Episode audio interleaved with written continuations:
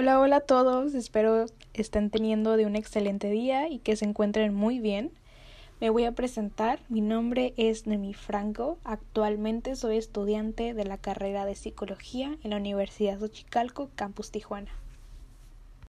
Y bueno, el tema del que les voy a hablar en este podcast es sobre qué es la fantasía guiada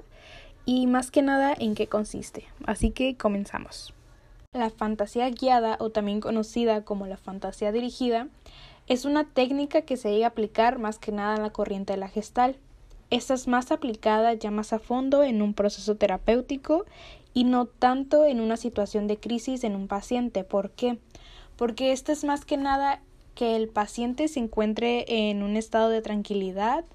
para que se pueda llevar a cabo esta técnica. Si no, o si el paciente se encuentra pensando en otra situación o en el suceso que le está provocando la crisis, no se va a poder llevar a cabo como tal esta técnica de la fantasía guiada, ya que la persona o el paciente se tiene que encontrar en un en una cierta tranquilidad para que se pueda llevar a imaginar de una situación, que es a lo que voy. Más a fondo con, la, con lo que es la fantasía guiada, esta se usa como una herramienta la cual va a consistir en el que el sujeto o el paciente se esté imaginando ya sea un suceso o una situación con una persona,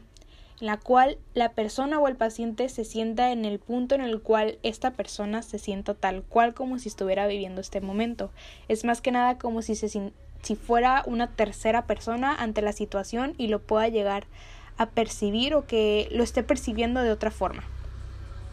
Eh, de cierta forma, esta situación la tiene que sentir como si fuera real, como si la estuviera viviendo otra vez o la estuviera viendo.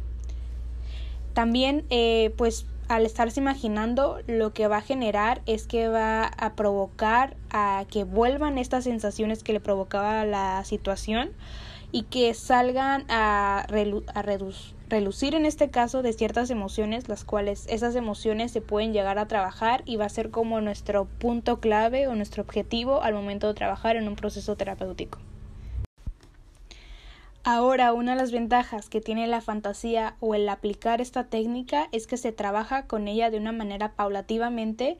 y de cierta forma la persona irá superando lo que es la crisis o lo que le provoca la situación que acaba de recordar. A su vez podrá entablar un contacto ya sea con una persona que pues llegó a fallecer o la que no está en contacto a, eh, como actualmente que ya dejó como el entablar como la conexión con esta persona o una situación inconclusa. A su vez va a poder explorar lo desconocido acompañado de aspectos nuevos. Eh, también va desde el imaginarse en un lugar apacible para meditar, hablando en público y lo que va a crear la fantasía guiada es que se reduzca ya sea una ansiedad que le provoque la situación, el enfrentar de nuevos temores o también de fobias, o simplemente dar una vuelta por donde te lleve tu creatividad.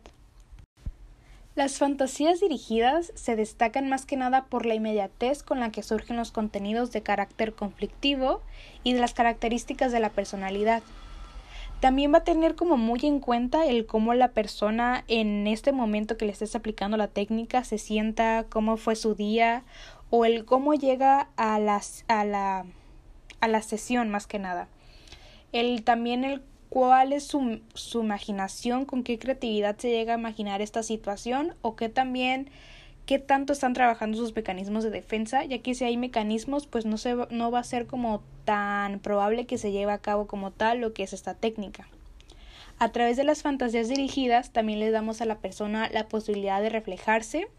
eh, más que nada que se crea que la persona se considere como un espejo en los diversos elementos y situaciones que se le proponen para posteriormente y una vez verbalizadas ir desvelando el sentimiento más o menos inconsciente de los sentimientos de los distintos elementos, perdón, y su relación con el presente. Eso es más que nada que vuelva a vivir la situación y el ver y el que se refleje las situaciones que provoca como el volver a imaginarse o el volver a estar en esa situación que, que pudo haber llegarle creado una crisis o que trata de evitarla o el encontrar el por qué ha guardado esa situación. De tal manera también que la fantasía eh, pasa a ser un espejo que refleja lo proyectado por uno mismo. Y bueno, esto ha sido todo por el podcast de hoy y espero que sigan teniendo un excelente día.